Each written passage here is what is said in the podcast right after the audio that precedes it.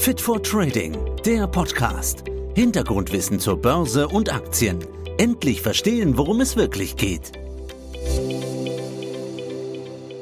Strom kommt aus der Steckdose, Salatöl aus dem Supermarkt, zumindest meistens, und Benzin, naja, das gibt's an der Tankstelle. Eigentlich könnte doch alles so einfach sein. Naja, die vergangene Zeit hat uns jetzt aber doch deutlich vor Augen geführt, wie schnell unser gewohnter Lebensstil einfach auf den Kopf gestellt werden kann, wenn Lieferketten stocken oder aus dem Takt geraten. Naja, zu Beginn der Corona-Pandemie, da waren es vielleicht noch leere Regale mit Klopapier oder Dosensuppen. Daran können wir heute natürlich eher noch schmunzeln. Aber mittlerweile bedrohen fehlende Baumaterialien oder Halbleiter, die Chips, ich verweise ja mal auf unseren ersten Podcast, ja, das können die ganzen Existenzen von Unternehmen richtig gefährden. Alles immer und in jeder Art verfügbar? Tja, das war einmal. Verlässliche und nicht allein billige Lieferketten werden immer mehr zum entscheidenden Erfolgsfaktor ganzer Volkswirtschaften. Naja, gleichzeitig steigen aber auch die Anforderungen, sowohl seitens der Endverbraucher als auch vom Staat, dass man einfach wissen möchte, woher kommen eigentlich unsere Waren, die wir konsumieren? Sind diese fair und nachhaltig produziert und auch transportiert worden? Und wie groß ist eigentlich der CO2-Fußabdruck? Ja, und hier öffnen sich für die Industrie und vor allem auch Softwarekonzerne ein nahezu gigantisches Wachstumspotenzial beim Trend zur transparenten und nachhaltigen Lieferkette.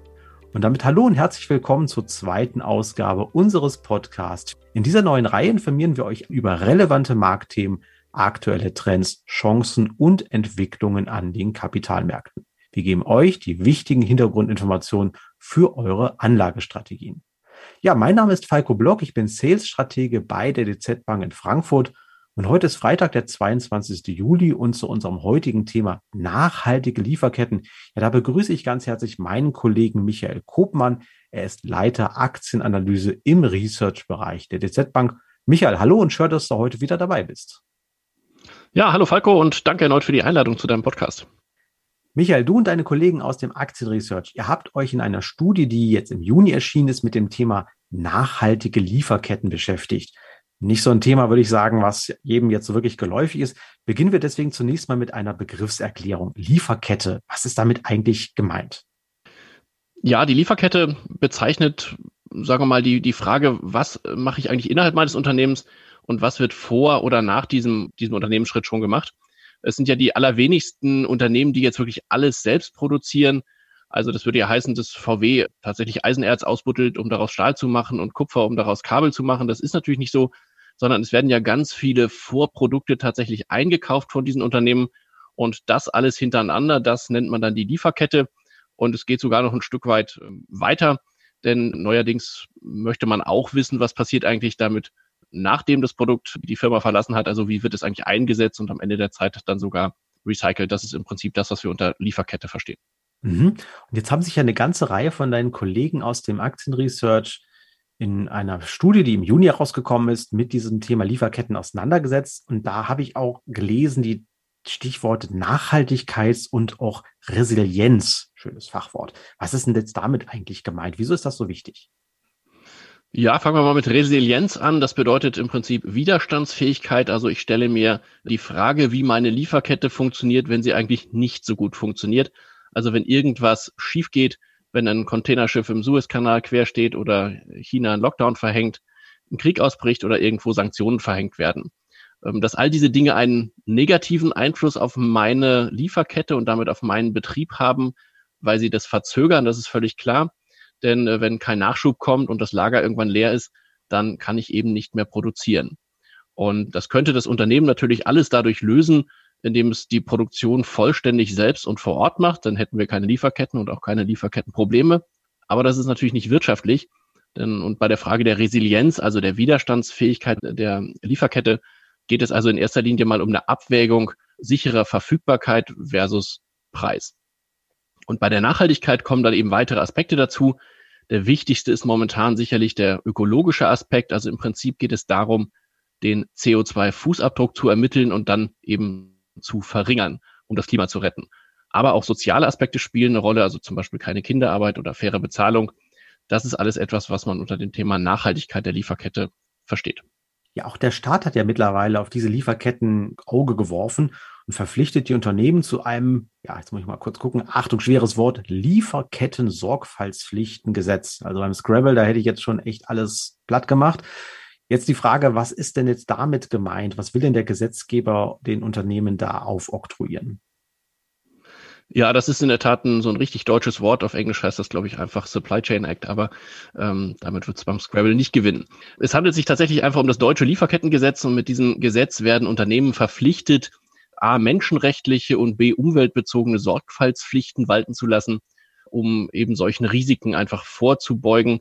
Ähm, auf Deutsch soll das so ein bisschen verhindern, dass Unternehmen die Drecksarbeit an Subunternehmer oder Zulieferer auslagern und sich aus der Verantwortung stehlen, sondern dass man eben sagt, der Autohersteller ist auch dafür verantwortlich, unter welchen sozialen und auch ökologischen Bedingungen eben Stahl produziert wird oder Kupfer abgebaut wird oder alles, was eben in so ein Auto reinkommt. Hm. Als wären die meisten Unternehmen ja mittlerweile wohl recht gut Bescheid wissen, wie viel CO2 sie selbst produzieren. Also um jetzt mal wieder bei Volkswagen zu wissen, die wissen ganz genau, wenn der Stahl bei uns ankommt, wir produzieren daraus ein Auto und da weißen, wie viel CO2 blasen wir in die Luft, wo kommt unsere Energie her und so weiter ja, scheinen die Informationen der Lieferanten, den Transport und auch im Endeffekt nachher die Entsorgung am Lebensende, da scheinen die Informationen ja wohl eher dürftig zu sein. Das hätte ich jetzt ehrlich gesagt gar nicht erwartet.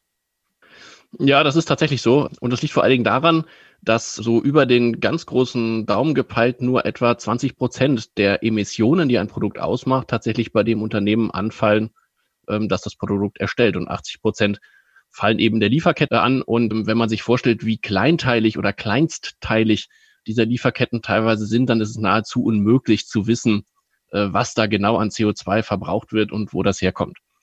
Man hat deswegen, sagen wir mal, diese Emissionen aufgeteilt in drei verschiedene Kategorien, sage ich mal. Das eine sind die sogenannten Scope 1 Emissionen. Das sind die, die tatsächlich entstehen bei der Produktion des Autos. Bleiben wir bei dem Beispiel. Dann gibt es die sogenannten Scope-2-Emissionen. Das sind die Emissionen, die aus den bezogenen Energien resultieren. Also wie viel, wie viel Schadstoff oder wie viel CO2 ist eigentlich in die Luft geblasen worden, um den Strom zu produzieren, den ich wiederum in meinem Unternehmen verbrauche, um das Auto zu produzieren. Und dann gibt es eben diesen großen Punkt der Scope-3-Emissionen. Das sind die Emissionen der Lieferkette. Und zwar sowohl, wie wir das auf Englisch sagen, Upstream, also alles das, was vor der Produktion des Autos stattfindet und dann eben auch das nachgelagerte Downstream das also bei dem, beim Vertrieb, bei der Nutzung und dann auch tatsächlich bei der Verschrottung oder eben beim Recycling anfällt. Das ist natürlich A, unglaublich lange. Also ein Auto kann ja mal 20 Jahre halten. Und warum macht man das? Oberstes Ziel, das hatte ich gesagt, ist ja, sagen wir mal, den CO2-Fußabdruck des gesamten Produkts zu verbessern, um das Klima zu schützen. Und nur wenn ich diesen gesamten Prozess kenne, und zwar sehr genau kenne, dann kann ich ihn auch verbessern es bringt ja überhaupt nichts, wenn ich weiß, dass 80 Prozent außerhalb des Unternehmens anfallen, dann bringt es nicht viel, das Unternehmen komplett grün zu machen. Damit ist äh, weder der Umwelt noch Menschenrechten noch sonst irgendwem geholfen, sondern ich muss eben die gesamte Kette sehr gut kennen, sehr viele Daten dazu haben, um sie anschließend verbessern zu können. 80 Prozent unwissendes Datengemengelage. Ja, das ist natürlich schon eine ganze Menge. Jetzt ist es ja so, dass wir Verbraucher ja scheinbar auch immer mehr hinsehen, was dieses Thema Lieferketten und wie produziert wird, uns anschauen. Ja, aufgeschreckt zum Beispiel durch Skandalbilder aus ganz furchtbaren Maststellen für Hühner oder Schweine oder auch nach Berichten von furchtbaren Arbeitsbedingungen von meistens Arbeiterinnen in der Bekleidungsindustrie in Bangladesch, wo dann, ja, ich sag mal, kein Licht richtig da ist oder die Notausgänge wurden zugenagelt. Und dann kam es zu furchtbaren Katastrophen. Da wollen wir ja jetzt immer mehr auch wissen wo die Produkte herkommen und wie sie entstanden sind. Stichwort Rückverfolgung. Auch das ist jetzt, glaube ich, ein wichtiges Thema mittlerweile, oder? Genau, das geht so nach dem Motto, ich, ich nenne es mal Wandel durch Transparenz. Viele Dinge kann der Gesetzgeber ja nicht vorschreiben. Also die Arbeitsbedingungen in Bangladesch sind vom deutschen Gesetzgeber nicht zu beeinflussen. Und man hofft einfach, dass man, dass der Verbraucher dann eben bestimmte Praktiken oder Herkunftsarten ablehnt, weil sie zwar rechtlich nicht verboten sind, aber trotzdem nicht okay sind. Und das kann man natürlich nur erreichen, wenn man den Verbraucher, sagen wir mal, erzieht und ihm eben einfach alle Informationen zur Verfügung stellt, die damit zusammenhängen, in der Hoffnung, dass dann eben ja Praktiken, die nicht okay sind, äh, eben so negativ auffallen, durch die Presse gehen, im Internet zerrissen werden, wie auch immer, äh, dass der Verbraucher eben auf diese Produkte nicht mehr reinfällt, sie einfach nicht mehr kauft und sich entsprechend dann eben für bessere Produkte entscheidet. Und das alles geht natürlich wirklich nur mit einem extremen Ausmaß an Digitalisierung man muss sich das vorstellen, wenn ich nicht nur wissen will, wie viel Licht die Näherin an ihrem Arbeitsplatz hat, sondern wie viel CO2 sie auf dem Weg zur Arbeit verbraucht hat. Und wenn ich schätzen will, was mit dem Joghurtbecher passiert, nachdem ich ihn in die gelbe Tonne geworfen habe, dann sind das einfach riesige Datenmengen, die da benötigt werden. Und das geht nur durch vollständige Automatisierung. Da kann niemand mehr zählen und Striche machen, sondern das muss zu 100 Prozent natürlich automatisiert und digitalisiert sein. Denn das Ganze soll ja auch nicht unendlich teuer werden. Wir wollen ja nicht das Doppelte für ein Produkt bezahlen, nur dafür, dass wir wissen, wo es herkommt, sondern das soll ja im Prinzip so nebenbei mit passieren, sodass also einfach eine ganz große Vielzahl an Kameras, Sensoren, was auch immer, an dieser Lieferkette quasi angebracht werden, an dem Weg zum Unternehmen, um dann eben das Ganze digital abzubilden und nachvollziehen zu können, was an welcher Stelle passiert ist oder eben nicht passiert ist. Ja, in der Tat, das sind wirklich massive Datenmengen. Da reden wir ja auch schon wieder von Cloud Computing, dass diese ganzen Daten ja auch gar nicht mehr intern gespeichert werden, sondern im Endeffekt irgendwo verarbeitet werden müssen. Und jetzt kommen wir nochmal zurück zu diesem Thema, was wir vorhin hatten, Widerstandsfähigkeit, Resilienz hatten wir das ja genannt. Wenn ich jetzt deutlich mehr über diese Lieferketten weiß, wieso sind sie dann entsprechend dann vielleicht damit auch stabiler? Wo ist denn da der Effekt? Naja, wenn ich ganz genau weiß, wie meine Lieferketten aussehen, dann habe ich auch Transparenz oder Kenntnis darüber, wo die Engstellen sind.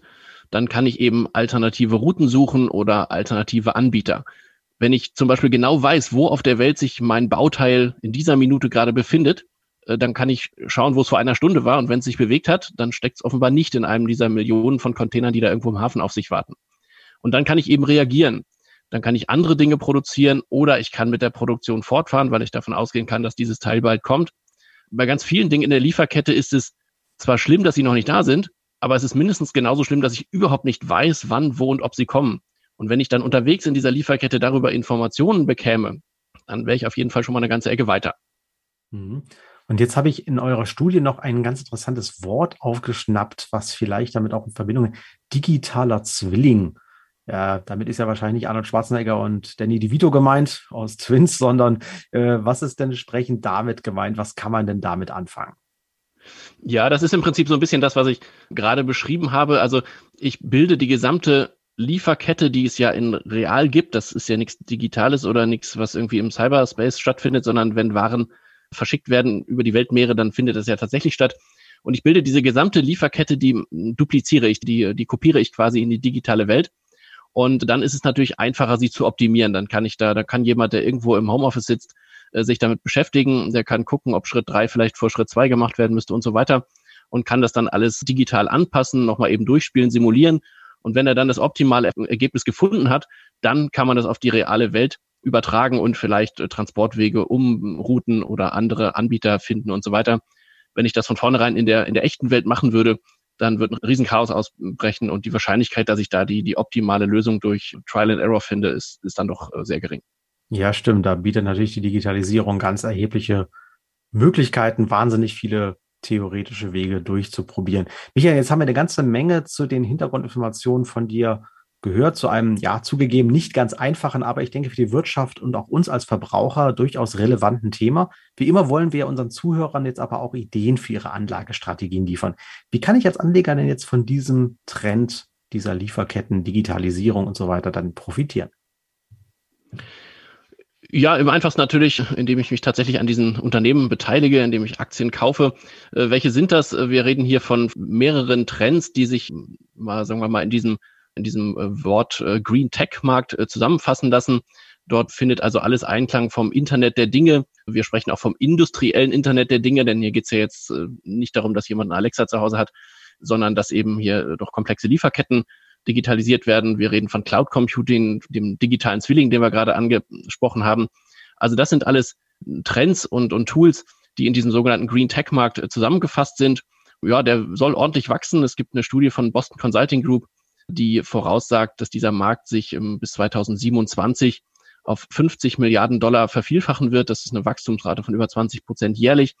Und ja, das scheint mir ganz interessant. Ich glaube nicht, dass uns das Thema Nachhaltigkeit und, und Transparenz der Lieferkette irgendwie kurzfristig wieder verlassen wird, dass das ad acta gelegt wird. Das scheint mir doch etwas zu sein, was so stark in unserem, äh, in unserem Leben jetzt verankert ist, dass das jetzt nicht eben vorübergeht. Und wir haben uns äh, umgeschaut, wir waren auf der Hannover Messe und haben uns eben einige Anbieter angeschaut und es sind eben nicht nur die klassischen Big Tech Unternehmen, die können das natürlich auch alle, sondern es sind vor allen Dingen so die klassischen ähm, Industrie- und Industriesoftwareanbieter, die hier stark sind. Und der Vorteil an diesen Lösungen ist, dass die eben sehr eng verwoben sind mit den Produktionssoftwares, die ohnehin bei diesen Unternehmen laufen, so dass also ich sag mal, so ein normales Unternehmen, das jetzt eben umstellen will auf eine digitale Lieferkette oder einfach mehr Transparenz und, und aus der Lieferkette haben will, die werden also jetzt nicht in Amerika bei Big Tech anrufen und sagen, habt ihr sowas auch, sondern die werden natürlich bei dem Anbieter anrufen, den sie ohnehin schon im Haus haben und der die ganze äh, Produktion softwareseitig ähm, abbildet, so dass hier durchaus mal ähm, auch Unternehmen in Frage kommen, die jetzt nicht so die, die drei ganz großen Bekannten sind aus Amerika, sondern eben teilweise auch deutsche Softwareanbieter, ähm, Industriesoftwareanbieter. Und wie gesagt, 50 Milliarden bis 2027 ist ein sehr interessanter Markt. Michael, dann sage ich wieder an dieser Stelle Danke für die vielen Informationen und Hintergrundinfos zum Thema transparente und nachhaltige Lieferketten. Ja, sehr gerne, Falco. Bis zum nächsten Mal. Mach's gut.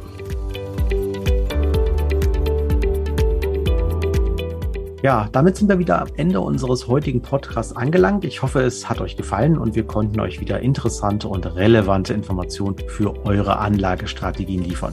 Schreibt uns dann gerne wieder Kritik oder Anregungen, auch Themenwünsche an unsere E-Mail-Adresse wertpapiere.dzbank.de. Ja, und wenn ihr keine unserer kommenden Folgen verpassen wollt, dann abonniert doch auch gleich unseren Kanal. Beachtet an dieser Stelle auch unsere rechtlichen Hinweise, die haben wir euch in die Show Notes gepackt. Ja, und dann wünsche ich euch an dieser Stelle wieder eine erfolgreiche Anlagewoche und freue mich auf ein Wiedersehen in zwei Wochen zu einem neuen Thema. Tschüss und macht's gut. Hintergrund, Analysen und Wissen zu Börse und Aktien. Fit for Trading, der Podcast.